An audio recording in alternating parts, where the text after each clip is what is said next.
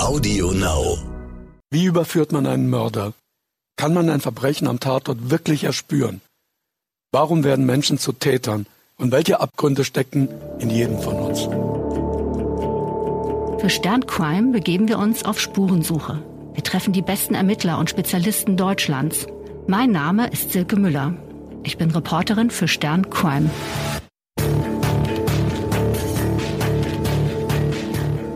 Sandra Segler ist die Gründerin von SOS Stalking, eine Agentur, die Opfer von Stalkern berät und auch betreut. Menschen, die nicht mehr weiter wissen, sich bedroht und verfolgt fühlen, wenden sich an Sandra Segler. Oft ist sie die Erste, die Opfer überhaupt ernst nimmt und die auch versteht, welcher Bedrohung sie ausgesetzt sind.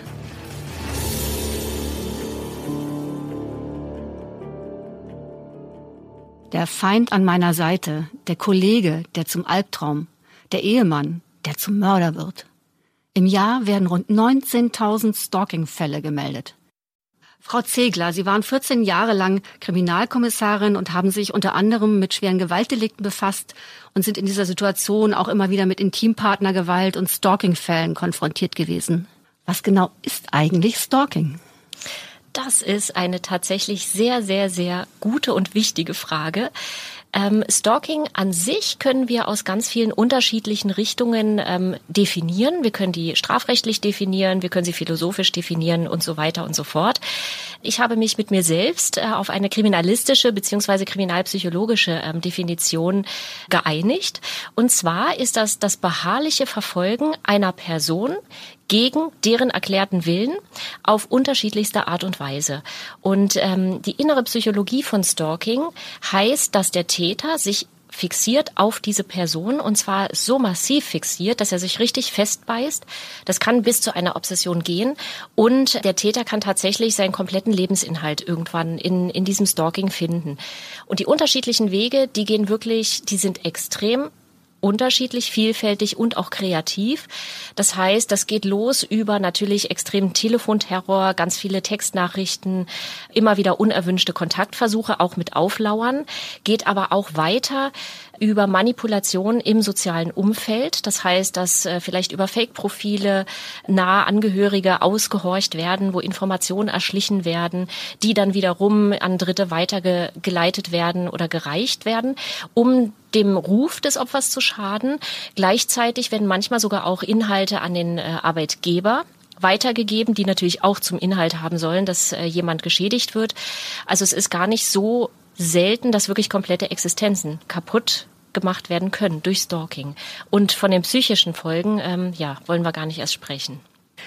Seit wann genau ist eigentlich die Aufmerksamkeit für dieses Thema so groß? Also ich habe so das Gefühl, das geht vielleicht 10, 15 Jahre, aber so richtig in der Öffentlichkeit ist es noch gar nicht so lange. Das ist auch eine spannende Frage. Also so genau, also mein persönlicher Eindruck ist auch der, dass es in den letzten Jahren sehr viel mehr zugenommen hat und dass das äh, gesellschaftliche und auch das mediale Bewusstsein sich sehr positiv verändert hat was ich persönlich sehr gut finde. Wann es genau angefangen hat, könnte ich jetzt heute gar nicht mehr genau beziffern. Ich kann aber sagen, dass ich es sehr gut finde. Es hat natürlich den einen Nachteil, dass man dadurch schon auch mal den Eindruck haben kann, dass Stalking jetzt immer mehr und immer häufiger auftritt. Was ich glaube, was nicht der Fall ist, sondern Stalking hat es immer gegeben und Stalking wird es auch immer geben. Und ich glaube, dass es schon auch so Fallzahlen gibt, die sich so ungefähr einpendeln. Dunkelfeld ist sehr hoch, Hellfeld verändert sich immer wieder. Insgesamt würde ich aber sagen, dass es sehr positiv ist, dass wir uns sehr viel mehr mit dem Thema beschäftigen, weil wir dadurch natürlich auch viel früher erkennen können, wenn uns Stalking tatsächlich begegnet, entweder bei uns selbst oder eben bei Menschen aus unserem Umfeld. Wir können sehr viel schneller Dinge auf den Punkt bringen und natürlich uns sehr viel schneller dann auch helfen, bevor dann Stalking ja, sagen wir mal, chronisch wird und dann auch das immer schwerer wird, äh, diesen ganzen Kreislauf, der da in Gang kommt, zu unterbrechen. Bislang reden wir ja vor allen Dingen über eine Form von Kommunikation. Das heißt, auch die neuen Medien haben Stalkern das Leben einfacher und interessanter gemacht. Sie können von zu Hause aus eine ganze Menge bewirken, ohne dass sie sich irgendwie vor die Tür bewegen müssen und ja. auch im Anonymen Dinge absetzen. Es geht aber auch gelegentlich in sehr starke gewalttätige Auseinandersetzungen über. Ähm, es gibt da einen ganz besonders schweren Fall, den Sie mir erzählt haben und der Sie auch dazu bewegt hat, sich aus diesem Polizeidienst, also dieser sicheren Beamtensituation heraus zu bewegen. Und äh, sich der Betreuung von Stalking-Opfern zu widmen, hauptberuflich und freiberuflich.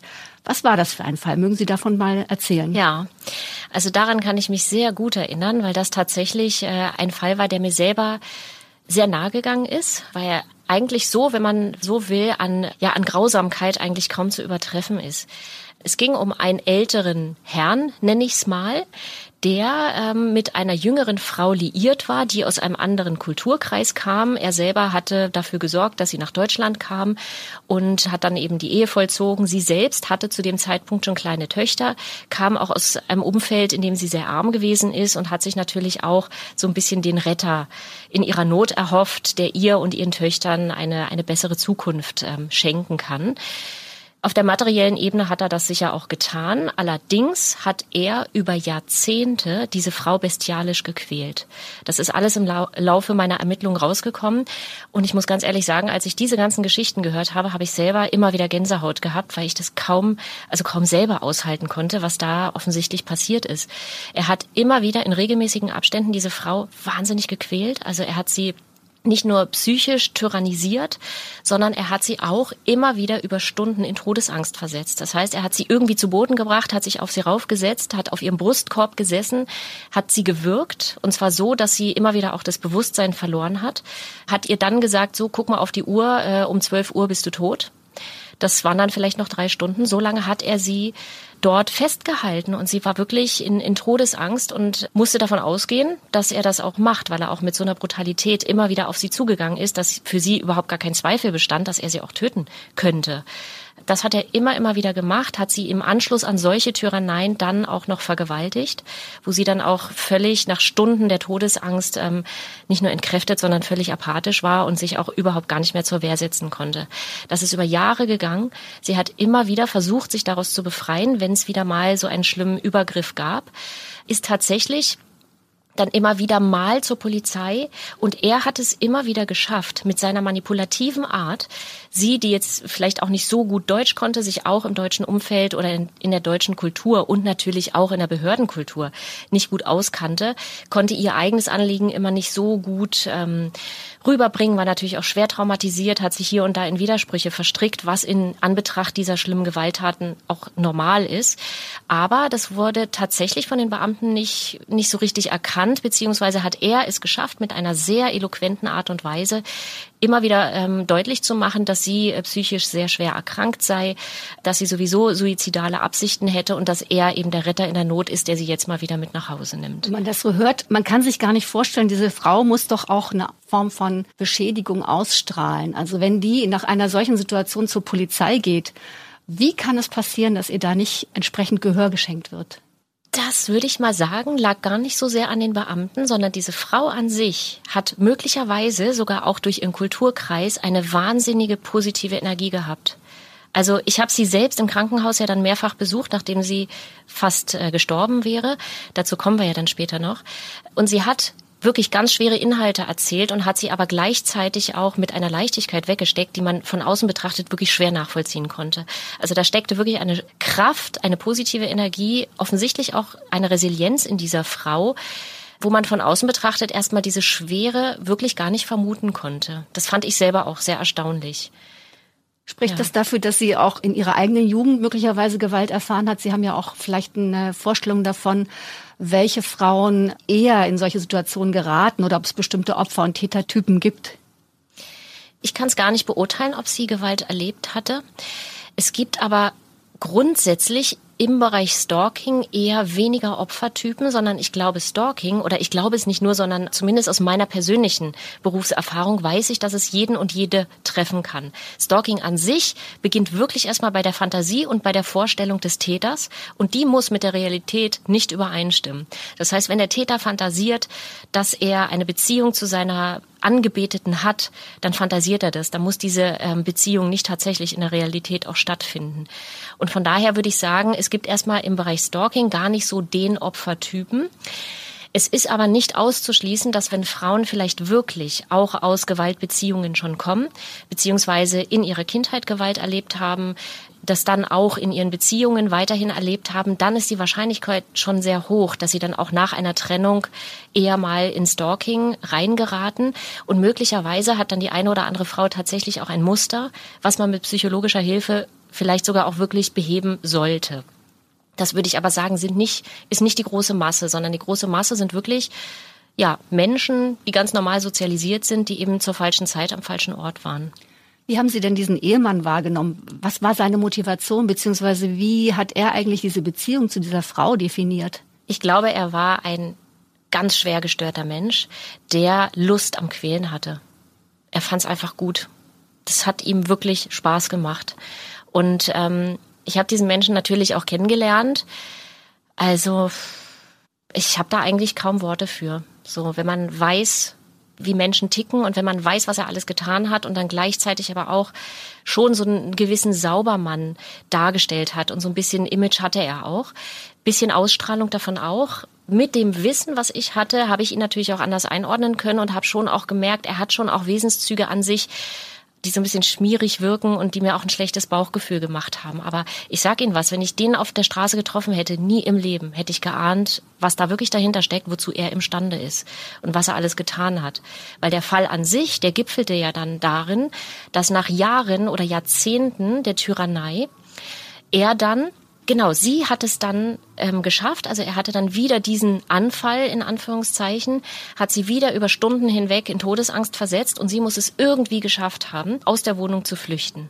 Das muss mitten in der Nacht gewesen sein. Sie war nur mit einem Nachthemd bekleidet, also halbnackt, barfuß ist sie auf die Straße gerannt, in völliger ähm, Panik und Todesangst, ist zum nächsten Polizeiabschnitt und hat es dort geschafft, sich Gehör zu verschaffen, ins nächste Frauenhaus zu kommen und war dann erstmal wirklich von der Bildfläche weg und hatte es erstmal auch geschafft, aus dieser Beziehung rauszugehen. Es ist dann tatsächlich so gekommen, dass er es irgendwie geschafft hat, herauszufinden, in welchem Frauenhaus sie ist. Er hat es irgendwie geschafft, auch die Frauen im Frauenhaus anzuschreiben, denen irgendwelche wahnwitzigen E-Mails zu schreiben, die sie mir dann später alle auch zugeleitet haben. Also da hat sich ganz klar schon der Stalking-Hintergrund rauskristallisiert. Die Beziehung war beendet. Also ich glaube, deutlicher als die Frau äh, sich verhalten hat, kann man sich nicht verhalten, um zu zeigen, ich möchte mit dir nicht mehr, bitte lass mich in Ruhe, bitte kontaktiere mich nicht mehr. Strafanzeigen sind gelaufen. Und ähm, er hat es dann aber trotzdem wieder geschafft, an sie ranzutreten, sie mit irgendeiner Geschichte einzuwickeln, möglicherweise mit den Töchtern, möglicherweise mit Geld irgendwie in seine Wohnung zu locken, zu dieser vermeintlich letzten Aussprache die statistisch gesehen eigentlich auch wirklich die gefährlichste ist, wo es zu den meisten Tötungsdelikten kommt, wenn es im Rahmen dieses Kontextes zu Tötungsdelikten kommt. Sie waren beide in seiner Wohnung. Er hat versucht, sie wieder dazu bewegen, ja, mit ihm wieder die Beziehung aufzunehmen, zurückzukommen, im gemeinsamen Haushalt zu leben. Sie hat das abgelehnt, hat gesagt, ich möchte das auf keinen Fall. Hat sich angezogen. Es war Winter. Das heißt, sie hat sich eine Winterjacke angezogen, einen Schal um den Hals gebunden. Und was macht er? Schließt die Tür ab, geht zu ihr hin und wirkt sie. Und wirkt sie so mit so einer Brutalität, dass sie sofort das Bewusstsein verloren hat, zu Boden gegangen ist Kot- und Urinabgang hatte. Das ist gerichtsmedizinisch so zu bewerten, dass sie kurz vorm Tod stand. Ist dann aber irgendwann wieder zu Bewusstsein gekommen. Was macht er? Drängt sie erstmal dazu, in natürlich wahnsinniger Brutalität, das erstmal alles sauber zu machen, weil schließlich hatte sie unter sich gemacht. Also an Demütigung eigentlich nicht zu übertreffen. Sie hat dann wirklich alles sauber gemacht er hatte sie wahrscheinlich sogar ausgezogen, glaube ich. Also das heißt, sie war irgendwie halbnackt oder dadurch, dass sie sich sauber gemacht hatte, war sie irgendwie halbnackt.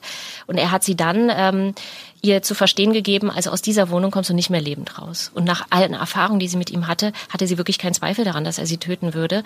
Und ich bin mir auch sicher, er hätte es wirklich gemacht, wenn es funktioniert hätte. Sie ist dann ins Wohnzimmer geflüchtet, ist äh, zum offenstehenden Fenster, das äh, zu einem Hinterhof hinaus ausgerichtet war, ist rausgeklettert, hat sich von außen festgehalten und hat nach draußen gebrüllt um Hilfe. Wissen Sie, wie hoch das war? Das war im zweiten OG Altbau. Das heißt also, es waren schon, müssen schon einige Meter gewesen sein. Mhm. Ähm, genau könnte ich es jetzt nicht mehr beziffern, mhm. aber so, so ungefähr. Was macht er? Er geht zu ihr hin, schlägt ihr mit vollster Brutalität mit der Faust ins Gesicht, so dass sie allein durch diesen Schlag bewusstlos wurde und ist völlig bewusstlos, ungebremst dann in den Hinterhof gefallen ist dadurch äh, auch sehr äh, unglücklich gefallen. Also die Beine sind zum großen Teil massiv zertrümmert gewesen. Natürlich ist sie dann auch ungebremst auf den Schädel gefallen. Das heißt, sie ist dann auch erstmal längerfristig ähm, ins Koma gefallen. Hinterher, also sie war dann erstmal bewusstlos. Er ist daraufhin nach unten in den Hinterhof gegangen, hat sie nach oben gezogen. Also ich glaube, entweder hat er das an den, an den Haaren und irgendwie am Arm gepackt, also völlig lieblos hat er sie über mehrere Treppen nach oben gezogen, hat sie in der Wohnung dann, ja, auf den Teppich irgendwo gelegt und hat nichts Besseres zu tun gehabt, als ihr erstmal die Ringe abzunehmen, die ganz offensichtlich auch einen entsprechenden Wert hatten. Ja, daraufhin hat er die Polizei gerufen und hat sich als treusorgenden Ehemann ausgegeben. Meine Frau, die sowieso schon suizidale Absichten hatte, die ist aus dem Fenster gestürzt. Ich konnte gar nichts machen. Ich weiß nicht weiter. Bitte kommen Sie ganz schnell. Er hatte höchstwahrscheinlich auch die Überzeugung, dass sie wahrscheinlich das nicht überleben wird. Und zu diesem Zeitpunkt sah es auch wirklich so aus, als würde sie diesen Sturz und diese massive Gewalt nicht überleben. Und er hat aus meiner Sicht eindeutig in Tötungsabsicht gehandelt. Also für mich gibt's da keinen Zweifel dran.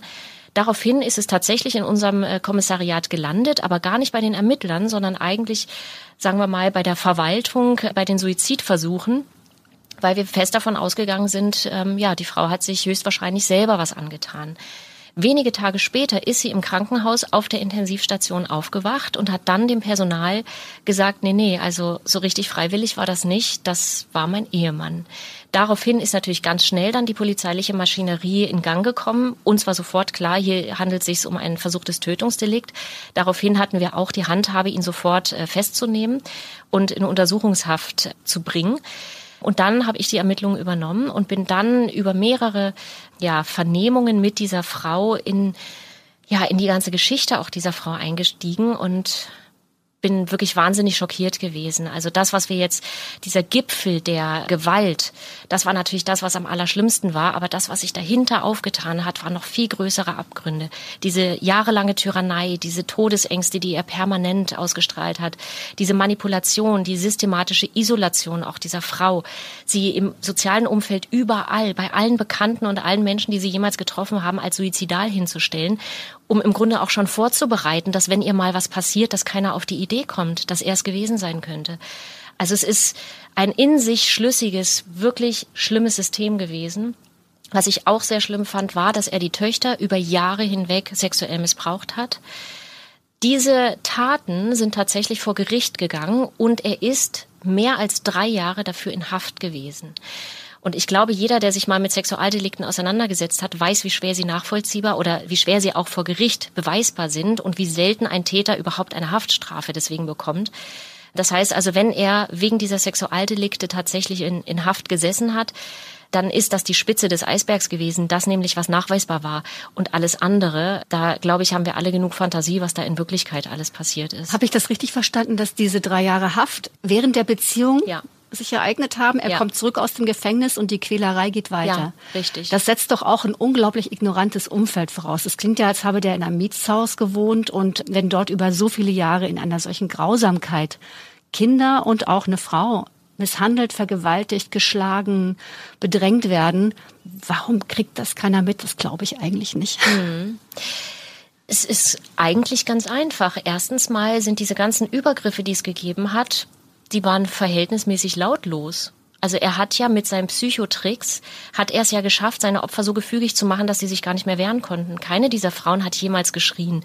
Keine dieser Frauen hat sich jemals wirklich aktiv zur Wehr setzen können überhaupt, weil er sie im Vorfeld so demoralisiert hatte, dass sie ja fast apathisch wie in Schockzuständen irgendwo rumgelegen haben. Da konnte sich kein Mensch mehr ähm, zur Wehr setzen. Das kann auch von außen betrachtet kein Mensch mitbekommen. Dann hat er ja das soziale Umfeld auch entsprechend manipuliert. Also wenn sie dann mal laut geworden ist, wenn sie mal wütend war zu Recht oder wenn sie auch mal Sachen geäußert hat, hat er das sofort weggewischt, dass kein Mensch sie ernst genommen hat, weil sie war ja die Verrückte. Sie war ja die, die aus dem anderen Land kam, die hier scheinbar den Kulturkonflikt hatte, die es nicht geschafft hat, sich hier zu integrieren, die sowieso nicht mehr richtig leben wollte. Die scheinbar Medikamente nehmen musste und so weiter. Das hat er super eingefädelt. Und das alles auch zum Teil hinter ihrem Rücken, das hat sie jahrelang gar nicht so richtig mitbekommen, was er da eigentlich für Gerüchte in die Welt setzt und was er über sie alles erzählt hat. Das heißt, wenn sie sich mal geöffnet hat, hat es tatsächlich kein Mensch wirklich ernst genommen, weil alle dachten, na ja. Und er wirkte zumindest von außen betrachtet wirklich erstmal wie ein integerer, gestandener Mensch. Und dann muss man natürlich auch sagen, das fand ich auch irgendwie ganz, ganz spannend und bemerkenswert. Also er hat dann auch in seinem Umfeld entsprechende Menschen natürlich um sich rum gehabt. Er hat äh, zum Beispiel auch, es gibt ja auch die Möglichkeit, im Rahmen von Strafverfahren oder im Rahmen von Ermittlungsverfahren Beweismittelanträge zu stellen. Das heißt, er hat über seinen eigenen Anwalt im Rahmen dieser Tötungsermittlung, die wir geführt haben, Anträge gestellt, dass einzelne Zeugen gehört werden aus seinem eigenen Umfeld, die natürlich bezeugen konnten, wie verrückt diese Frau war und wie die Zusammenhänge waren und wie sehr eigentlich er unter ihr gelitten hätte. Und das waren alles Menschen, die selber Morde schon begangen hatten. Also das war ein Fall, wo ich wirklich dachte, wow, das ist somit das erste Mal mir passiert, dass ich Zeugen vorgeladen habe, sie vorher natürlich einmal gegengecheckt habe im Polizeisystem, festgestellt habe, okay, ist ein verurteilter Mörder, der mit was weiß ich für Waffen rumgelaufen ist, die ich, äh, bevor ich sie überhaupt vernehmen konnte, erstmal ähm, durchsuchen lassen musste bei uns in der Wache. Das war schon außergewöhnlich. Also da hat man auch gesehen, das war in sich so ein schlüssiges, einfach negatives, destruktives, krankes System. Es klingt ja so, dass seien die sich auf der einen Seite sehr sicher gewesen, ja. dass ihre Taten nicht auffliegen, dass sie sich gegenseitig decken, dass möglicherweise auch ganz andere Taten vielleicht noch begangen wurden, von denen man im Moment ja auch nichts weiß. Ja. Aber spätestens nach der Verurteilung wegen sexuellen Missbrauchs müsste doch irgendwie auch eine Idee entstanden sein, was das für ein Haushalt ist. Also es wirkt ein bisschen so, als haben da verschiedene Instanzen einfach nicht genau hingeguckt. Kann das sein? Bis zu dem Moment, wo es dann bei Ihnen auf dem Tisch landete. Also das ist einer der Fälle, wo ich sagen würde, da war es wirklich schwer zu erkennen, auch mhm. im Vorfeld. Mhm. Es gibt eine ganze Reihe von Fällen, in denen man das im Vorfeld erkennen kann, weil die Täter sehr deutlich ankündigen, was sie tun werden. Und wenn dann nicht wirklich gehandelt wird von Seiten der Behörden, wenn das alles bekannt ist, dann ist es schon sehr schwierig. Es gab sicherlich bei dieser Frau den ein oder anderen Moment, wo vielleicht die Beamten hätten genauer hingucken können. Aber selbst ich würde sagen, es war zu anderen Zeitpunkten sehr schwierig. Es war wirklich schwierig zu erkennen und es spielt auch immer eine große Rolle, wie die Betroffenen mitwirken. Und diese Frau war so eingeschüchtert, sie war so verängstigt, dass sie sich selbst gegenüber den Behörden kaum getraut hat, äh, sich zu öffnen. Und da muss ich schon auch sagen, dass wenn bestimmte Informationen nicht vorliegen, dann kann man natürlich auch wirklich nichts machen. Also in dem Falle ist es eben so schlimm geworden und ist in so einer schlimmen Gewalttat gegipfelt, die ich selbst eben wirklich schwer aushalten konnte. Und trotzdem aber rückwirkend sagen würde, in dem Falle hätte man schwer sehr viel früher handeln können, weil man auch diese Frau gebraucht hätte, die sagt, ich mache eine Aussage, ich gebe das jetzt alles an. Das war dann wirklich erst zu dem Zeitpunkt, wo er dann versucht hatte, sie zu töten. Dann hat sie erst ausgepackt und dann wussten wir erst die volle Geschichte und dann konnten wir auch erst handeln. Wissen Sie, wie diese Frau aus diesen ganzen Schicksalsschlägen hervorgegangen ist, wie es ihr heute geht? Ja, ich habe äh, eine Rückmeldung bekommen, die mich ein bisschen frustriert hat. ich nehme es gleich mal vorweg. Also ich weiß, dass äh, dieses Verfahren geführt wurde. Ich weiß auch, dass dieses Verfahren ursprünglich mal ähm, in unseren Ermittlungen wegen versuchter Tötung geführt wurden. Ähm, später ist es dann aber runtergestuft worden auf äh, eine gefährliche Körperverletzung. Das heißt also vor Gericht ist es wegen gefährlicher Körperverletzung gelandet. Es konnte eben offensichtlich gerichtlich nicht nachgewiesen werden, dass er wirklich in Tötungsabsicht gehandelt hat, obwohl die gerichtsmedizinischen, sagen wir mal, Gutachten eindeutig waren. Also es war eindeutig nachweisbar, dass er ihr ins Gesicht geschlagen hatte, weil dieses Verletzungsmuster einfach da war. Es war eindeutig nachvollziehbar, dass sie bewusstlos gefallen ist, weil sie normalerweise, wenn sie bei Bewusstsein gewesen wäre, ihren Körper versteift hätte und irgendwie Abwehrhandlungen gemacht hätte. Sie hätte irgendwie versucht, sich zu schützen. Das hat sie nicht. Dadurch ist sie natürlich völlig ungebremst auch und auch völlig ungeschützt ähm, auf den Hinterkopf gefallen. Und dadurch konnte man sehr schön in Anführungszeichen nachvollziehen, im Gesicht hatte sie Verletzungsmuster, durch den Aufprall hatte sie am, am Hinterkopf Verletzungsmuster, ist eben sehr unglücklich auch auf die Beine aufgefallen, die dann insgesamt sehr zertrümmert waren. Also da musste sie mehrfach operiert werden. Ob sie wieder laufen kann, das, das weiß ich nicht. Ich weiß aber dann auch, dass sie während dieses Verfahrens umgekippt ist, in Anführungszeichen. Das heißt, sie ist nicht dabei geblieben, diese Geschichte zu erzählen, die sie uns erzählt hat, die auch aus meiner Sicht zu 100 Prozent der Wahrheit entsprach, weil es alles in sich schlüssig war, weil es komplett auch mit ihren Emotionen zusammengepasst hat und weil es auch mit dem Täterverhalten, auch während des Prozesses oder während der Ermittlung für mich zusammengepasst hat. Es war alles in sich schlüssig und ich habe niemals keine Sekunde an der Glaubwürdigkeit der Geschichte und auch nicht an der Glaubwürdigkeit der Frau gezweifelt. Keine Sekunde. Und ich habe schon mit Frauen gesprochen, die sich Geschichten ausgedacht haben. Sie hat es aber nicht geschafft, während ähm, des Verfahrens bei ihrer Geschichte zu bleiben, hat zwischendrin Teile ihrer Aussagen zurückgezogen, hat gesagt, das stimmt alles nicht, das habe ich mir alles ausgedacht, das stimmt nicht, hat selber in Kauf genommen, dass sie wegen Vortäuschen von Straftaten äh, und und so weiter, dass sie selber vor Gericht landen würde. Und Gott sei Dank ist der Täter trotzdem verurteilt worden. Aber ähm, sie war natürlich jetzt auch nicht so die Größe, weil sie am Ende ja auch die Kronzeugin war. Es gab wirklich ja nur zwei Menschen in dieser Wohnung, die eben dabei waren, als diese Straftat passiert ist. Und wenn dann eine wirklich wesentliche Aussage wegfällt, dann ist das natürlich alles, ja, es ist wirklich sehr schwierig. Ich weiß, dass der Täter dann, nachdem das Urteil gesprochen wurde, was eine Haftstrafe für ihn vorgesehen hatte, ich glaube irgendwas zwischen drei und vier Jahren, was eigentlich angesichts dieser Brutalität finde ich, ein Witz ist. Aber nichtsdestotrotz, Gott sei Dank, immerhin eine Haftstrafe. Und ähm, er ist dann wohl nochmal in Revision gegangen, um das alles natürlich nochmal ein bisschen in die Länge zu ziehen. Es ist aber sehr unwahrscheinlich, auch wenn ich jetzt das Endergebnis nicht kenne, es ist sehr unwahrscheinlich, dass er am Ende ähm, freigekommen ist, sondern er wird auf jeden Fall jetzt in Haft sitzen. Davon gehe ich aus. Und dieser Fall, der hat Sie so beschäftigt und auch bewegt, dass Sie daraus auch Konsequenzen für Ihre berufliche Karriere geschlossen haben? Ja. Gezogen haben? Tatsächlich. Also das war zumindest der Anstoß, dass ich mich mehr mit dem Thema Stalking beschäftigt habe, weil ich gemerkt habe, was für eine Brisanz und was für starke Emotionalitäten in diesem Phänomen sitzen.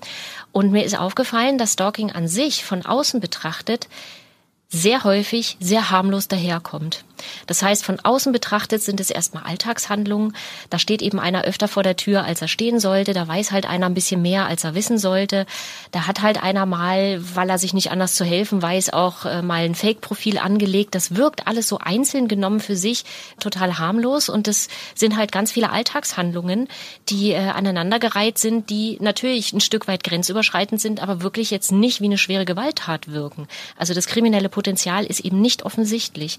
Das macht es erstens sehr schwer zu erkennen und zweitens macht es das auch sehr schwer, diese Brisanz, die da drin liegt, zu erkennen. Weil Stalking ist mit einer sehr starken Emotionalität von Seiten des Täters besetzt. Und nicht selten ist es tatsächlich auch so, dass der Täter sich seinen kompletten Weltschmerz mit dem Opfer beantwortet und das Opfer dann auch dafür verantwortlich macht und irgendwann sich selber keinen anderen Ausweg mehr denken kann, als dass das Opfer eben weg sein muss und am Ende sogar auch töten kann. Das äh, ist tatsächlich was, was mir im Laufe meiner ja, kriminalpolizeilichen Erfahrung begegnet ist und was mich wirklich zum Nachdenken gebracht hat. Und dann ist mir aufgefallen, solange wir nämlich noch im Bereich der vermeintlichen Alltagshandlungen sind, die wir zwar zusammengefasst Stalking nennen würden, aber eigentlich wirkt es harmlos, solange können wir wirklich nichts machen. Also mir als Kriminalbeamtin waren die Hände gebunden, den Frauen, von denen ich wirklich wusste, die brauchen zu dem Zeitpunkt jetzt wirklich eine massive Hilfe und Unterstützung. Da konnte ich eben nur polizeiliche Mittel anbieten und darüber hinaus nichts. Das wäre gewesen, eine Strafanzeige aufzunehmen, zu gucken, wie die Gefahrenlage ist und äh, eine Gefährderansprache. Danach war ich aber mit meinem Latein am Ende. Das ist so dieses klassische Gefühl, es muss erst was passieren, ja. bevor irgendjemand eingreifen kann. Ja. Das ist immer noch so. Ja. Rein rechtlich gesehen ist es tatsächlich so, es gibt da wenig Handhabe zu dem Zeitpunkt, zu dem eben noch nichts Schwerwiegendes passiert ist. ist was können so. Sie denn unternehmen, jetzt so als äh, private Unternehmerin, was Ihnen als Polizeikommissarin nicht möglich war? Heute kann ich sehr viel mehr tun. Und die Idee oder sagen wir mal das ganze Geheimnis ist eigentlich, dass wir interdisziplinär und ganzheitlich an einen einzigen Fall rangehen. Das heißt, wir gucken uns als allererstes die innere Psychologie an. Das ist der Dreh- und Angelpunkt, um überhaupt den Fall erklärbar zu machen, um erklärbar zu machen, aus welchen Motiven handelt eigentlich der Täter. Was ist sein Antrieb? Wie handelt er und was will er eigentlich? Und dann gucken wir, wenn wir die innere Psychologie des Falls verstanden haben, dann haben wir meistens auch verstanden, wie gefährlich der Fall sein kann oder werden kann oder aktuell sogar schon ist. In den meisten Fällen ist es so, dass wir sagen, ist ungefährlich zum aktuellen Zeitpunkt. Da steht keine Tötung an und da stehen auch keine weiteren Übergriffe an. Das ist denn ja schon mal beruhigend, wenn man ja. erfährt, getötet wirst du vielleicht nicht, aber Richtig. die Belästigung in deinem Leben, die wird überhand nehmen. Ja, die ist es meistens schon. Also das ist wirklich die beruhigende Tatsache mhm. an der Stelle. Es ist nur ein ganz kleiner Prozentsatz äh, an Tötungen, die am Ende auch wirklich dann passieren. Nichtsdestotrotz sind die Tötungen einfach das Äußerste, was passieren kann. Und deswegen ist es so wichtig, dass jeder einzelne Fall immer nach seiner Gefährlichkeit ähm, beurteilt wird, damit einem nicht so ein Fall mal durchrutscht, der dann auch wirklich hochbrisant und hochgefährlich sein kann. Wenn Sie sagen interdisziplinär, haben Sie ein Team um sich herum? Welche Fachgebiete greifen da ein? Wir haben ein ziemlich großes Expertennetzwerk aus ähm, Experten aus wirklich allen Professionen. Das heißt, ähm, das sind Juristen, das sind Psychologen, das sind äh, Menschen, die im Opferschutzbereich arbeiten, Leute, die in Behörden sitzen. Also wirklich so alle Professionen, die man sich so vorstellen kann. Natürlich haben wir auch Personenschützer, wir haben auch Detekteien in unserem Netzwerk. Ja, also wir können nicht nur Expertenrat anbieten, der dann wirklich ganz genau auf den Einzelfall zugeschnitten ist und auch genau die Rechtsgebiete in der Beratung dann abdeckt, äh, die tatsächlich auch da sind, sondern äh, wir haben auch die Möglichkeit, dann operative Maßnahmen anzubieten. Das sind dann Aufklärung, Observation, Gefährderansprachen oder eben auch Personenschützer, die wir zu bestimmten Zeitpunkten dann zur Verfügung stellen können. Schauen wir uns doch noch mal einen Fall an, den Sie mit Ihrer Agentur bearbeitet haben. Der spielt so in ganz modernen Startup-Milieu. Das heißt, Stalking ist nicht immer auch nur eine Beziehungsgeschichte, ja. sondern es kann auch Netzwerke treffen oder Firmen ruinieren. Ja. Können Sie uns erklären, was vorgefallen war und wie Sie dann darauf reagiert haben und was, welche Maßnahmen Sie ergriffen haben? Ja, also was ich auch immer wieder ganz interessant finde, was mir nämlich damals auch schon bei der Kriminalpolizei begegnet ist, ist, dass Stalking zwar zum sehr großen, ähm, sagen wir mal, Prozentsatz innerhalb von Beziehungen passiert, also dieses sogenannte klassische Intimpartner-Stalking, das sind in echt in etwa 80 Prozent aller Fälle von Stalking, die wir zumindest im Hellfeld kennen. Aber es gibt auch eine wirklich nicht zu unterschätzende Zahl an Stalking-Fällen, die auch im professionellen Umfeld passieren. Das heißt eben auch im Business. Also auch in Behörden, in Unternehmen oder eben auch unter Unternehmern kann Stalking auftreten. Und das finde ich, also das war mir bis dahin gar nicht so klar und ich finde es auch heute immer noch nicht so richtig äh, in den Medien vertreten, dass man sagen würde, ach Mensch, stimmt, im Business kann das ja auch auftreten. In dem Falle war das so, dass ein Start-up an uns rangetreten ist, die ein sehr schönes und renommiertes Geschäftsmodell hatten, was ähm, sich mit Bewertungen befasste. Das heißt also, die waren in einem bestimmten ähm, Sozialkreis, waren die dafür da, ähm, Bewertungen vorzunehmen. Und das haben sie mit einer guten Technologie dahinter gemacht, so dass sie eben auch eine gewisse Objektivität in eine bestimmte Branche reinbringen konnten. Das war ein ganz tolles Geschäftsmodell. Und die waren international aktiv und waren auch natürlich im Bereich Social Media aktiv, wie das eben heutzutage so ist, dass eben ganz viele Firmen auch ihre komplette oder einen großen Teil ihrer Marketingstrategie natürlich auch in den sozialen Medien umsetzen, weil das heute einfach ähm, so ist. Und dort war das so, dass die vor vielen Jahren natürlich irgendwann mal ganz klein angefangen haben, gestartet sind, als sie noch ein ganz mini kleines Team waren und über eine Mitarbeiterin kam ein Freund immer mal wieder mit, der plötzlich irgendwie einfach so Teil des Teams war. Das äh, war damals, fiel das gar nicht so auf. In der Retroperspektive würde man schon sagen, oh, das ist ja erstaunlich. Wie konnte denn das passieren? Aber damals, ich meine gerade Firmengründung, das heißt, alles geht durcheinander, es ist chaotisch, jeder guckt, dass er irgendwie was auf die Reihe kriegt. Und es geht natürlich auch ums Überleben, um die ersten Umsätze, die auch generiert werden müssen. Und da läuft wirklich vieles durcheinander. Da kann sowas tatsächlich auch mal passieren. Es gibt ja noch keine richtig festen Strukturen. Und man ist natürlich auch über jede helfende Hand glücklich. Und so ergab es sich, dass dieser junge Mann dann in dieser Firma plötzlich einen Fuß drin hatte und sich mit Datenbanken befasste und da auch wirklich gute Arbeit geleistet hat. Also er war da wirklich hinterher, hat äh, seine Aufgabe gut ähm, bewältigt und hat tatsächlich auch einen großen Mehrwert für die Firma gebracht, weil er gesagt hat, also auch wenn ich mal einen Monat oder zwei Monate mal ein bisschen später mein Geld bekomme oder vielleicht einen Monat mal verzichte oder vielleicht nicht ganz so viel bekomme, das ist mir jetzt nicht so wichtig. Und das ist natürlich für ein Startup ist das super. So ähm, vergingen dann die Jahre und er war auf der einen Seite ein sehr geschätzter und auch wirklich unersetzlicher Mitarbeiter geworden, der Insiderwissen hatte, der ähm, sich wirklich gut eingebracht hatte und der auch wirklich in seinem Gebiet das alles gut gemanagt hat. Da musste gar kein anderer mehr reingucken. Umso mehr das Team aber gewachsen ist, desto schwieriger wurde er als Persönlichkeit. Das heißt, er wurde immer aggressiver, völlig grundlos, zumindest von außen betrachtet, grundlos aggressiv. Mitarbeitern gegenüber ist er ausfallend im Ton geworden und hat dann angefangen auch so aus Wut und Aggressivität seine Arbeit irgendwie falsch zu machen, im Sinne von, er fand, dass es anders gehen müsste und hat dann angefangen, Kundendaten zu verändern und auch in Datenbanken Dinge zu verändern, die aber vom Management so nicht gewünscht waren. Also das waren dann so die ersten Punkte, wo man gemerkt hat, also Sozialverhalten wird schwierig und auch das, was er inhaltlich hier macht, das ist auch gerade sehr schwierig, weil es durchaus auch geschäftsschädigend sein hat ihm wahrscheinlich bis dahin schon eine Menge Verantwortung ja, übertragen. Richtig, mhm. richtig. Verantwortung, Einblick, Zugangsdaten, alles. Mhm. Und er hat dann natürlich zu Recht auch eine Abmahnung bekommen und dann wurde er erst richtig schwierig. Also dann hat er auch angefangen, weil der Chef natürlich äh, diese Abmahnung ausgesprochen hatte, also auch der Firmeninhaber. Das war möglicherweise der Kränkungspunkt, der dann auch das Stalking ausgelöst hat, während ähm, dieser aktiven Bindung noch. Und er hat dann angefangen, sich zu fixieren auf diesen Chef und hat dann versucht, ihm immer mehr das Leben schwer zu machen, hat dann auch wirklich erst recht Anweisungen missachtet, ist dann auch wirklich vor anderen Mitarbeitern sehr ausfallend gegenüber dem Chef geworden, hat ihm dann auch den Mittelfinger gezeigt und ich glaube sogar Ausdrücke wie Arschloch verwendet, also die natürlich im Arbeitsumfeld überhaupt nicht gehen und schon gar nicht dem Chef gegenüber. Und es war dann auch klar, also wir müssen uns von ihm trennen, weil diese Art des Umgangs und natürlich auch diese Art des Arbeitens einfach nicht mehr gehen. Das ist hier mehr als geschäftsschädigend. Daraufhin wurde zu Recht natürlich arbeitsrechtlich alles einwandfrei gewesen, die Kündigung ausgesprochen. Und dann ging das los. Dann ging das los, dass dieser junge Mann im Bereich Social Media Inhalte veröffentlicht hat, die tatsächlich die komplette Firma in Misskredit gebracht haben, die auch wirklich das komplette Geschäftsmodell in Frage gestellt haben. Er hat dann sogar, weil er ja noch Zugangsdaten hatte, er hat Datenbanken verändert, er hat die ganzen Kunden angeschrieben mit diesen Inhalten.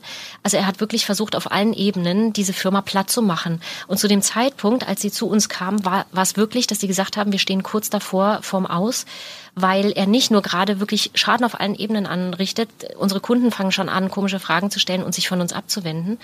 Und äh, gleichzeitig hat er aber im Bereich Social Media so massive Gerüchte verbreitet, dass sie gesagt haben, wenn das jetzt unsere Investoren mitbekommen, dann ist sehr viel Geld, was wir nicht bekommen, wirklich sehr viel Geld im Millionenbereich und dann können wir wirklich dicht machen. Gab es denn auf der persönlichen Ebene parallel auch Bedrohungen oder spielte sich das alles in diesem ja. öffentlichen Geschäftsbereich ab? Ja, das ist nämlich auch aufgetreten. Der Chef hatte dann auch im Privaten plötzlich komische E-Mails im Bereich Social Media, komische Sachen, die ihm entgegengebracht wurden. Mit Fake-Profilen wurde gearbeitet. Er hat dann auch irgendwie komische Nachrichten bekommen, wo er selber bedroht wurde. Und er hat das am Anfang gar nicht so zusammenbringen können. Aber auch dann im Rahmen unserer gemeinsamen Zusammenarbeit ist dann sehr deutlich geworden, dass das alles nur von einer Person ausgehen konnte. Anfangs wusste er gar nicht so, aus welcher Richtung kommt da jetzt was, wie, wie kann denn das sein, dass plötzlich alles aus den Fugen gerät. Wir konnten das dann aber sehr eindeutig auf diese eine Person alles zurückführen die wirklich an in vielen Punkten seines Lebens ähm, angepackt hatte.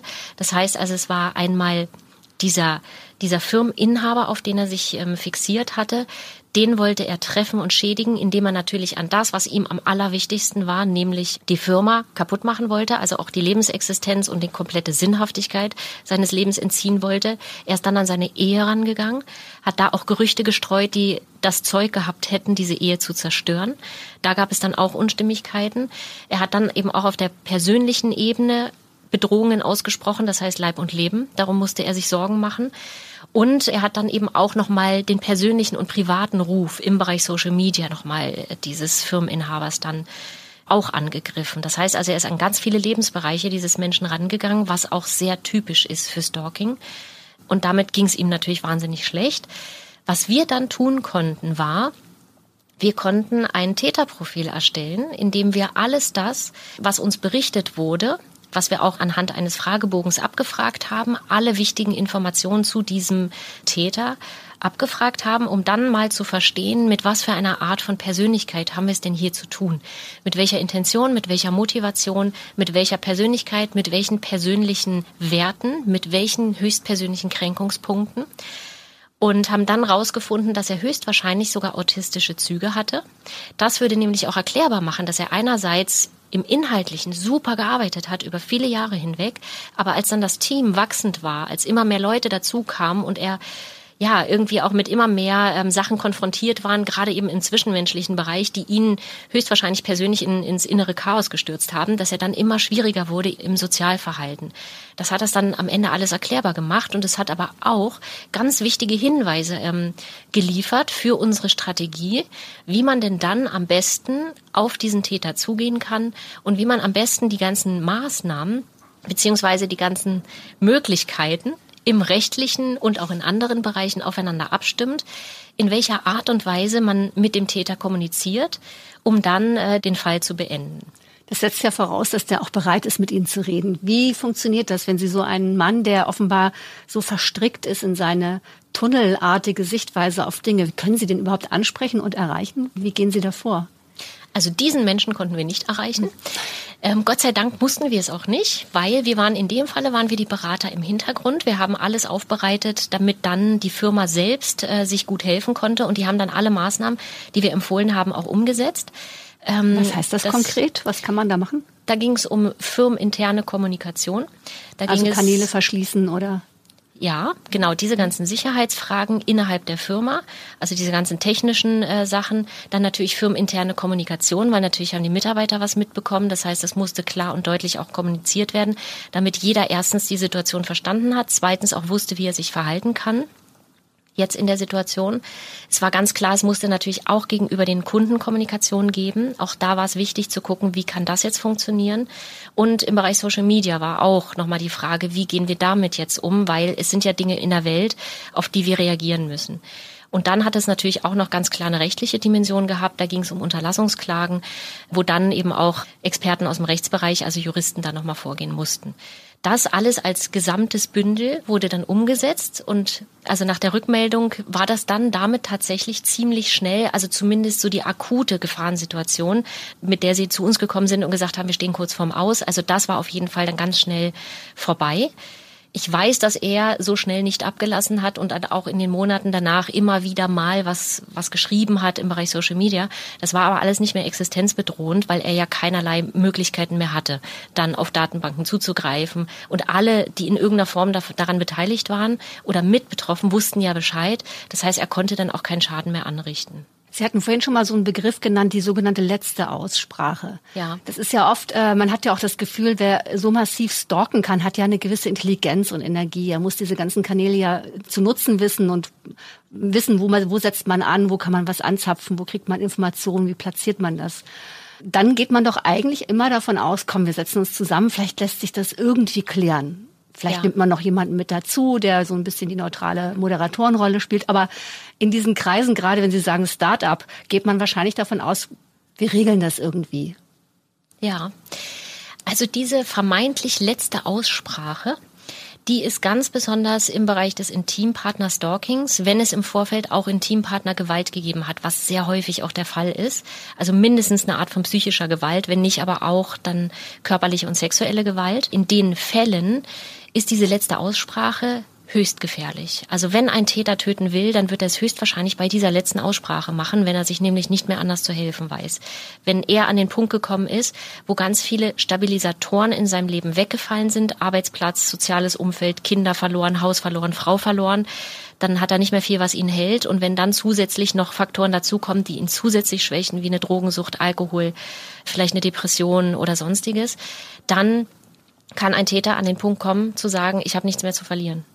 Und wenn er dann nochmal mit seiner Ex-Ehefrau oder mit der Frau, die sich gerade getrennt hat, die ihm ja quasi alles weggenommen hat, nochmal zusammensetzt, dann kann sein letzter Ausweg sein, sie muss weg. Weil jetzt ist eh alles egal. Und wenn sie, wenn ich sie nicht haben kann, soll sie auch kein anderer haben. Also das ist in, im Bereich der Intimpartnerfälle sehr, sehr, sehr gefährlich. Deswegen raten wir dringend von dieser letzten Aussprache ab. Ganz besonders aber vor dem Hintergrund, dass Aussprachen mit dem Täter grundsätzlich nichts bringen. Wenn wir verstehen, dass Stalker, also die, die wirklich massiv stalken, und bei denen auch höchstwahrscheinlich eine psychische Störung mindestens dahinter stecken muss. Wenn wir da davon ausgehen, dass der Täter seine Fantasie hat und eine ganz eigene Wahrnehmung, die mit der Welt, in der wir wirklich leben, nichts gemeinsam hat, dann wird dieser Mensch sich überhaupt nicht erreichen lassen. Also die Stalker, mit denen wir es bisher zu tun hatten, zeichnen sie sich dadurch aus, dass sie extrem kränkbar sind, dass wirklich Lebensinhalte, die eigentlich völlig selbstverständlich sind, wo man sagt, nee, ich möchte den Kaffee nicht, da sind die schon gekränkt. Stalker zeichnen sich durch ein komplett fehlendes Unrechtsbewusstsein aus. Das, was sie selber tun, können sie überhaupt nicht reflektieren und alles, was sie tun, finden sie richtig. Fällt ihnen überhaupt nicht ein, dass da irgendwas falsch sein könnte. Sie haben null Empathiefähigkeit. Sie können sich überhaupt nicht in ihre Opfer einfühlen und haben überhaupt keine Idee davon, was für ein Schaden und was für ein Leid sie bei anderen Menschen verursachen. Sie drehen sich in ihrer Welt nur um sich selber. Und genau, Empathie, Unrecht, Kränkbarkeit und sie deuten zwischenmenschliche Interaktion komplett um. Die meisten Stalker, die ich bisher kennengelernt habe, sind komplett beziehungsunfähig oder sagen wir mal bindungsunfähig. Das heißt, sie haben es nicht gelernt, zwischenmenschliche Gestiken, Mimiken und die Kommunikation richtig zu deuten. Möglicherweise wurden sie auch ganz früh mal in ihrem Urvertrauen erschüttert und haben auch grundsätzlich gar kein Vertrauen in Menschen oder in die Bindung mit Menschen und können aber auch diese Bindungen wirklich nicht aufbauen und auch nicht aufrechterhalten. Und dadurch ähm, höchstwahrscheinlich ist es auch dieser Faktor, dass sie eben nicht deuten können. Und da kommt es dann auch zu so Situationen, wo dann die Frauen vor ihm stehen und ihn anbrüllen und sagen, lass mich jetzt in Ruhe, ich will das nicht, ich habe dir das 20 Mal gesagt, lass mich jetzt in Ruhe. Hör auf, hier vor meiner Tür zu stehen, hör auf, mir hinterher zu laufen, hör auf, mich anzurufen und hör auf, andere Leute über mich auszufragen. Da wird ein Stalker Ja sagen und nach Hause gehen und sagen, sie liebt mich. Sonst wäre sie nicht so emotional. Und das macht die Betroffenen wütend. Und selbst ich habe mich dabei ertappt, aus Vernehmungen mit Stalkern sehr wütend und verwirrt rauszugehen.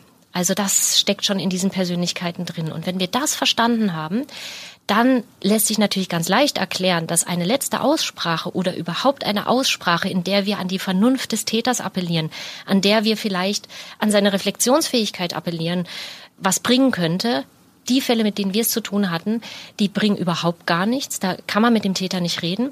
Und im Gegenteil ist es sogar eher so, dass wenn man solche Aussprachen zulässt, dass es dann das Stalking sogar eher verschärft. Weil was wollen die Täter? Die wollen eine Beziehung erzwingen oder eine Bindung, die es ohne das Stalking nicht geben würde. Das heißt, sie wollen natürlich mit ihrem Opfer immer wieder zusammentreffen. Sie wollen Informationen haben, sie wollen eine Bindung haben. Und dann ist dieser, dieses Treffen zur letzten Aussprache schon wieder ein Erfolg. Richtig. Weil man trifft sich ja. Richtig. Mhm. Das ist ein mhm. Erfolg. Mhm. Und deswegen raten wir ganz dringend davon ab. Wenn Sie Stalkern begegnen, äh, Sie sind dann ja auch das Sandkorn, Sie stören diese ganzen Aktionen. Also Sie werden wahrscheinlich auch als ein Aggressor vielleicht ja. wahrgenommen. Wie sind Ihre Erfahrungen? Wendet sich dann die Energie gegebenenfalls auch gegen Sie? Ja, also das habe ich jetzt schon mehrfach erlebt. Der Stalker hat natürlich in seiner Fixierung auf das Opfer versucht er natürlich so viele Menschen wie möglich irgendwie in seine Welt mit reinzuziehen. Meistens schaffen die das ja auch, weil das, was die Stalker erzählen, auch wenn es eigentlich rein sachlich komplett falsch ist, was sie erzählen, aber sie sind selber so überzeugt davon, dass sie in ihrer Welt nicht lügen und dadurch können sie auch wirklich ganz viele Menschen reinziehen. Und sie möchten natürlich viel Unterstützung, sie wollen viel Zuspruch haben, damit die Bahn auf ihr Opfer frei ist. Und wenn sich da jetzt jemand dazwischen stellt, das können Sozialarbeiter sein, das können möglicherweise Berater aus unterschiedlichsten Bereichen Bereichen sein, das können auch die Rechtsanwälte sein, es können vielleicht auch die, die Richter und Staatsanwälte sein. Wenn sich da jemand dazwischen stellt, dann werden die selber ganz schnell auch, ja, sagen wir mal, Zielscheibe von Attacken, weil die Bahn einfach nicht mehr frei ist. Und natürlich ist das auch in un unserem Fall öfter mal so, dass dann eben der eine oder andere Stalker oder die eine oder andere Stalkerin dann sauer wird und sich denkt, na ja, wenn, wenn die Zegler sich dazwischen stellt, dann muss die halt weg. Muss da irgendwas passieren. Oder möglicherweise ist es einfach nur Aggressivität, wie auch immer.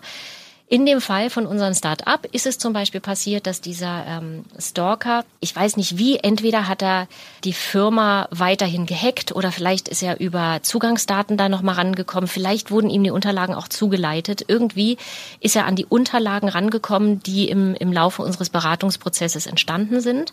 Er hat dort meine Unterschrift rauskopiert hat diese Unterschrift im Bereich Social Media veröffentlicht. Das ist mir dann erst äh, Tage oder Wochen später aufgefallen und das war natürlich insgesamt überhaupt nicht lustig, weil mit einer Unterschrift kann man ja, wenn die öffentlich zugänglich ist, äh, jetzt schon auch ein bisschen was tun heutzutage. Kamen Sie das, dann unangenehme Belieferungen? Haben Sie neue Autos bekommen oder Gott sei Waschmaschinen? Nicht. Gott sei Dank nicht, da ist nichts passiert. Aber trotzdem war der Umstand, dass es überhaupt so war, der war schon ein bisschen komisch. Das heißt, ich habe das dann alles sperren lassen und damit war es dann aus dem Netz auch wieder raus. Dann kam auch nochmal so Verunglimpfungen, wo ich tatsächlich auch mit verlinkt wurde. So Sachen wie Sandra Zegler ist eine Hobbypsychologin und die kann überhaupt nichts und so weiter. Also es war ein bisschen, sagen wir mal, kreativer ausgedrückt. Da kam auch unter, unter anderem Sachen wie Sandra Zegler hat einen kleinen Penis. Das äh, war Gott sei Dank dann auch schon fast wieder so ein bisschen lustig und skurril, wo ich dachte, na ja, wenn die Leute das lesen, ach, da weiß doch gleich jeder Bescheid. Aber er hat das gleiche Prinzip eigentlich angewandt auf Sie, was ja. er schon mit seinem Arbeitgeber ja. versucht hat. Also ja. das äh, öffentliche bloßstellen, ja. äh, schlecht machen, ruinieren wollen. Ja, mhm. genau, genau, das hat er Und verrät versucht. sich aber dann natürlich durch solche kleinen Nebensächlichkeiten. Richtig, Gott sei Dank. Ja. Gott sei Dank sind manche Stalker dann eben doch so, dass sie ähm, übers Ziel hinausschießen. Und mir persönlich sind vor allem eben auch Stalker, die nicht so wahnsinnig intelligent sind, die liebsten, weil man die einfach ganz schnell auch entlarven kann oder häufig tun die das sogar selber. Mhm. Also wenn die so skurrile Inhalte in der Öffentlichkeit von sich geben, ich glaube, dann hat jeder von uns sofort eine Idee davon, mit was für einer Persönlichkeit Persönlichkeit wir es da zu tun haben. Wenn man sich überlegt, so, wo beginnt die Wahrnehmung, ich werde gestalkt, also das, bis man sich das eingesteht, passiert wahrscheinlich eine ganze Menge. Es gibt auffällige Mails oder jemand steht immer vor der Tür oder so. Und das führt ja auch dazu, dass man irgendwann das Gefühl hat, spinne ich jetzt? Bilde ich mir das nur ein? Oder hat der sich auf mich fixiert? Also wo ist so dieser Übergang? Wo stellt man fest, hier passiert was, was eigentlich nicht okay ist? Ja, das ist eine äh, sehr wichtige Frage, die vor allem jede Betroffene in irgendeiner Form beschäftigt. Das eine ist, das Bewusstsein zu bekommen, dass hier wirklich Stalking im Spiel ist. Das kann manchmal ganz schön lange dauern im Sinne von, dass es ja häufig aus irgendwelchen vielleicht Konfliktsituationen oder sogar schwierigen Trennungssituationen hervorgeht oder eben auch in anderen Situationen auftritt. Und irgendwann zu sagen, das ist jetzt hier mehr als einfach nur ein Konflikt, sondern es ist wirklich eine kriminelle Grenzüberschreitung, nämlich Stalking.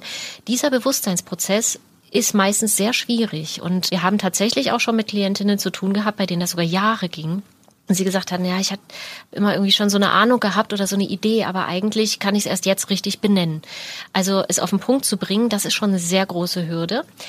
Aber da spielen vor allem auch ganz wichtige Mechanismen mit rein, nämlich die Täter schaffen es sehr gut zu manipulieren.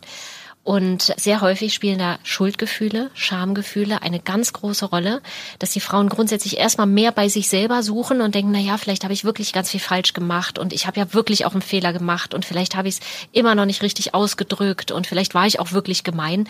Also die Frauen suchen sehr häufig bei sich und das verhindert natürlich, dass sie ähm, in diesem Bewusstseinsprozess weiterkommen und dann irgendwann sagen, so jetzt, äh, das ist Stalking, weil das, was er hier macht, ist nicht in Ordnung, nicht das, was ich vermeintlich gemacht haben soll. Und gerade im Bereich von äh, Intimpartnergewalt, da haben wir es natürlich ganz massiv auch mit Scham und Schuldgefühlen zu tun.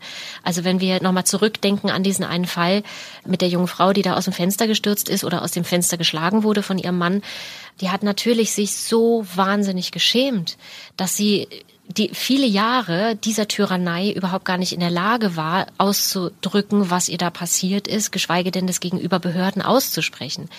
Also auch Schamgefühle spielen da wirklich eine sehr, sehr, sehr große Rolle. Und da Sie so dieses Gefühl von Paranoidsein gerade angesprochen haben, das ist auch was, was uns sehr häufig berichtet wird, insbesondere von Frauen, die eigentlich bodenständige, gestandene Frauen sind, die wirklich in guten Berufen arbeiten, entweder in Behörden oder sogar im mittleren Management oder darüber hinaus, teilweise sogar in der Öffentlichkeit stehen. Also gestandene Frauen, die sagen, ich fühle mich paranoid. Hinter jedem Baum vermute ich irgendwas. Hinter jeder netten Kontaktaufnahme vermute ich, dass er dahinter steckt und irgendwas ist. Und das ist tatsächlich auch was, was dem Phänomen Stalking an sich geschuldet ist.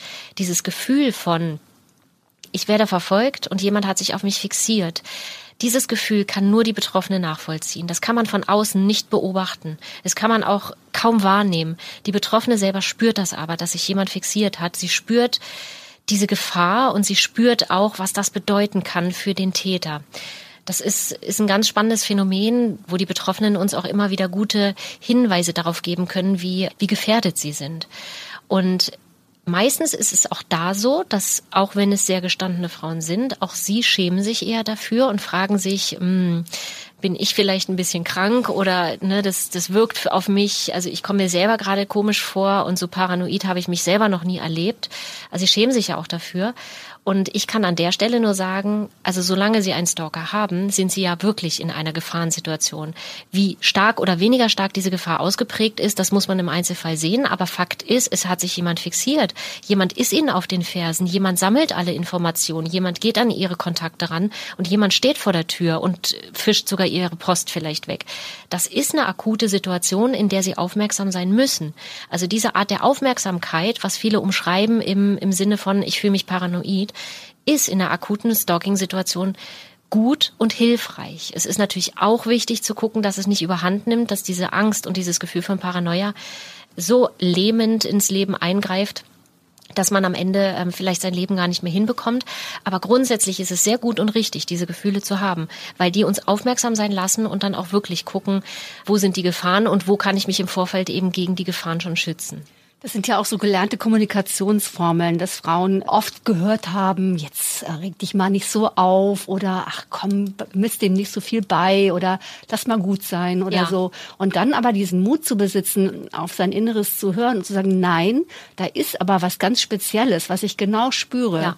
Und das auch auszudrücken. Es kostet offenbar Überwindung und erfordert eben auch auf der Gegenseite jemanden, der auch bereit ist, das zu hören. Ja es ist ja immer einfacher zu sagen, ach komm, lass mal. Man muss auch auf ein Gegenüber stoßen, das irgendwie bereit ist, diese Sachen anzuerkennen. Ja, das sehe ich auch so. Also es ist ganz wesentlich. Also man muss verstehen, dass die Frauen in einer Situation sind, in der sie sich zum Teil selber nicht wiedererkennen. Gerade wenn sie eigentlich Powerfrauen sind, die es gewöhnt sind, ihr Leben selber im Griff zu haben. Wenn die in eine Situation geraten, wo sie plötzlich mit Ohnmacht und eben mit Ängsten konfrontiert sind, die sie bis dahin nicht kannten, das kann schon wirklich sehr massiv verunsichern. Und da ist es schon dann auch sehr wichtig, zumindest mit sehr viel Wertschätzung und eben auch mit einer gewissen Offenheit, diese Geschichten erstmal anzuhören. Das kann dann sehr, sehr kränkend wirken, wenn dann vielleicht misstrauische Fragen gestellt werden, die man vielleicht dann auch in den falschen Hals bekommen könnte und so weiter. Also das sehe ich auch so. Es ist sehr wichtig, äh, diese Geschichten sich erstmal offen und wertschätzend anzuhören und dann natürlich auch Verständnisfragen und insgesamt natürlich auch Fragen zu stellen. Also das machen wir auch. Wir hinterfragen und würden jetzt auch nicht ja zur Seite stehen, wenn wir das Gefühl haben, an den Geschichten gibt es vielleicht Zweifel. Vielleicht kann es nicht ganz so passiert sein, dann sagen wir das auch. Aber nichtsdestotrotz ist die innere Haltung, mit der wir an die Sache rangehen, vielleicht auch eine andere, als es manch anderer tut. Wir haben jetzt sehr viel über weibliche Opfer geredet. Statistisch gesehen ist es ja so, 80 Prozent der Stalking-Opfer sind weiblich. Das entspricht ungefähr, glaube ich, auch der Quote an äh, Vergewaltigungsopfern. Tatsächlich sind aber Frauen ja auch sehr raffiniert. Wenn sie gekränkt sind oder nach Rache, wenn es ihnen nach Rache gelüstet, können sie ja auch raffinierte Strategien entwickeln. Wie begegnen ihnen weibliche Stalkerinnen? Weibliche Stalkerinnen, die stehen natürlich den männlichen Stalkern in nichts nach. Ich würde mal sagen, dass grundsätzlich Frauen nicht ganz so gewaltbereit sind und ihre Aggressivität in einer anderen Art und Weise ausdrücken, aber nichtsdestotrotz sind sie natürlich mindestens genauso schädlich in ihrem Handeln oder können vor allem auch ihrem Opfer mindestens genauso viel Schaden zufügen. Das ist eben auch die Beharrlichkeit, mit der sie an der Sache dranbleiben. Da geht es oft um Rufmord. Da geht es häufig darum, auch äh, Beziehungen zu zerstören, indem Gerüchte gestreut werden über Affären oder sonstiges. Also die gehen auch mit sehr raffinierten ähm, Methoden vor und spähen natürlich auch alles aus, um mit ganz viel Informationen ganz viel zu manipulieren. Und der Schritt in die Gewalttätigkeit, der ist dann offenbar größerer für Täterinnen und endet dann seltener tödlich oder gibt es da auch andere Beispiele? Also ich würde schon sagen, dass es weniger mit Gewalt verbunden ist bei Frauen, also bei weiblichen Täterinnen. Das heißt natürlich nicht, dass sie nicht auch mal einen Übergriff ähm, dazu bereit sind. Die Schwierigkeit in diesem Bereich ist, dass das Dunkelfeld wirklich sehr hoch ist. Also es ist sehr schwer ähm, nachzuvollziehen, wie viele Frauen wirklich übergriffig sind gegenüber Männern, weil Männer eher dazu tendieren, Dinge wirklich nicht zu besprechen oder sich nicht unbedingt Hilfe zu holen oder eben auch nicht zur Polizei zu gehen. Das ist tatsächlich was, ähm, was es dann auch schwierig macht, diese ganze Situation so ein bisschen einzuschätzen. Also mir sind jetzt aktuell erstmal keine Fälle bekannt, wo eine weibliche Stalkerin getötet hat. Das heißt aber noch lange nicht, dass es diese Fälle nicht gibt. Ja, es gab ja vor, weiß ich gar nicht, wie lange das her ist, einen Prozess, da haben eine ehemalige Freundin und eine Ex-Frau sich gemeinsam an einem Mann gerecht. Und das ging auch ordentlich zur Sache. Die haben den, glaube ich, irgendwie festgesetzt und dann am Ende nackt im Wald ausgesetzt. Da gab es einen Prozess, die sind auch mehr oder weniger verurteilt worden. Ich weiß gar nicht genau, in welchem Maß das jetzt war. Aber man muss gleichzeitig auch sagen, alle Beteiligten bis hin zu den Richtern und auch den Ermittlern und den Polizisten haben gesagt, sie haben das eigentlich, man kann verstehen, warum sie es gemacht haben. Ähm, da wurde gewissermaßen Verständnis geäußert. Das ist dann nicht unbedingt vernichtende Gewalt, aber es ist schon ein Fall, wo Frauen mal zur Tat geschritten sind. Ja, ja. Allerdings, also das Verständnis an sich, das habe ich auch. Also ich habe ja durch meine Arbeit oder durch unsere Arbeit auch ganz viele Einblicke in den Leidensdruck von betroffenen Frauen. Und aus dieser Intention heraus kann ich es total nachvollziehen. Natürlich, und das ist auch was, was wir in der Beratungspraxis immer ganz klar auch ähm, sagen, dass egal was ihnen passiert, Selbstjustiz ist natürlich überhaupt gar keine Lösung. Und das ist sicherlich, oder das ist natürlich auch der Grund, warum dann die Frauen auch vor Gericht standen. Auf einer ganz menschlichen und irgendwo auch auf einer moralischen Ebene kann ich es total nachvollziehen, was die Frauen gemacht haben. Aber sie haben sich natürlich leider selber dann über das Gesetz hinweggesetzt und das ist natürlich nicht das, ähm, worum es hier geht. Wie verarbeiten Sie eigentlich all diese doch zum Teil erschütternden Geschichten, die sich in Ihrem Berufsleben ereignen, die vor Ihnen aufgeblättert werden, diese Einblicke, die Sie bekommen? Das kann ich mir gar nicht anders vorstellen, als dass sie das gelegentlich einfach auch mit nach Hause nehmen, dass ja. sie das nachts beschäftigt, dass sie irgendeinen Weg suchen müssen, wie sie das von ihrem eigenen Leben trennen können. Ja. Da treffen Sie tatsächlich einen ganz wichtigen Punkt, weil natürlich sind die Inhalte, die wir auch wirklich ganz geballt ja, zur Kenntnis nehmen müssen und dann aber auch durch den persönlichen Kontakt mit unseren Klientinnen noch mal sehr viel tiefer auch einsteigen, als ich das früher als Kriminalbeamtin gemacht habe. Da habe ich zwar auch sehr, sehr viele sehr schlimme Inhalte gesehen, wie diese, diese Fälle, die ich da gerade auch, oder diesen einen Fall, den ich beschrieben habe. Ich kann aber sagen, dass ich dort immer noch in einer neutraleren Rolle war, weil ich ja immer neutral war, nicht parteiisch be- und entlastend ermittelt habe. Und wenn die Vernehmungen vorbei waren, dann hatte ich auch keine weiteren Kontakte und keine weiteren Verbindungen zu den Betroffenen. Das ist heute etwas anders. Heute begleiten wir teilweise über Jahre einzelne Betroffene und haben natürlich auch ja, ein Stück weit ein Vertrauensverhältnis und auch eine Bindung miteinander aufgebaut. Und dann geht das mir eben doch auch noch mal näher, als es früher bei der Kriminalpolizei war. Und da muss ich schon sagen, also nicht nur die Grausamkeit, das, der Leidensdruck und dann eben auch ähm, ja das persönliche Interesse auch für die Betroffenen, die das alles erleiden, das macht es schon sehr schwer, es manchmal auszuhalten und ja zu ertragen. Und dadurch ist es auch sehr wichtig, das irgendwie zu verarbeiten. Das eine ist, dass ich im Laufe auch der Kripo-Arbeit gemerkt habe, dass gerade die Emotionalität für diese Fälle auch der Schlüssel zum Erfolg ist. Das heißt also, der Einzelfall, der mich wütend macht, in dem werde ich natürlich auch sehr viel mehr bewegen als der Fall, der mich innerlich kalt lässt. Das heißt, Sie müssen eigentlich systematisch das sehr an sich heranlassen. Richtig. Mhm. Das heißt also, ich arbeite einfach auch mit den Emotionen, weil sie einfach da sind. Ich mhm. arbeite nicht dagegen, sondern sie sind eben da. Dann natürlich auch mit allen Strategien, die uns zur Verfügung stehen. Was mich wirklich wahnsinnig erfüllt, ist, dass ich heute mit der Agentur und auch mit dem Konzept, was hinter der Agentur steht, den Menschen wirklich ernsthaft zur Seite stehen kann, so wie die Leute sich das wünschen. Und das ist natürlich, also das sind wirklich ganz, ganz tolle Erfolgserlebnisse, zu wissen, das, was die Leute wünschen, das können wir ihnen geben. Und wir können auch alles einordnen, wir können dafür sorgen, dass sie verstanden haben und wir können dafür sorgen, dass sie mit dem Gefühl rausgehen, ich bin ernst genommen worden und es gibt noch ganz viele Möglichkeiten, die mir offen stehen. Das alleine, das erfüllt mich schon sehr, ja, mit Glück, so, also das, das erfüllt mich wahnsinnig. Dann haben wir natürlich auch eine gewisse Selbstwirksamkeit. Das heißt, wir können eingreifen, wir können was tun. Früher war ich frustriert, weil ich ganz viel Unrecht sehen musste und nur ganz bedingt was tun konnte. Also gerade da, wo es mir persönlich wichtig war, konnte ich ganz wenig tun und ich musste die Leute wirklich nach Hause schicken. Das hat mich frustriert. Diese Art von Frust habe ich heute nicht mehr.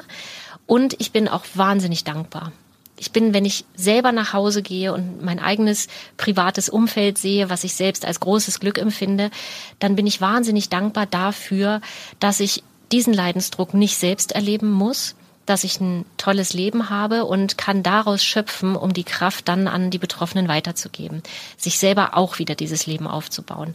Und das, ja, das erfüllt mich und da muss ich sagen, das, das werde ich auch viele Jahre weiterhin tun, weil das genau das ist, was ich tun möchte und was ich auch bewegen möchte in der Welt. Vielen Dank, dass Sie bei uns waren und für dieses wirklich für mich sehr interessante und auch ein bisschen aufschreckende Gespräch. Herzlichen Dank, Frau Segler.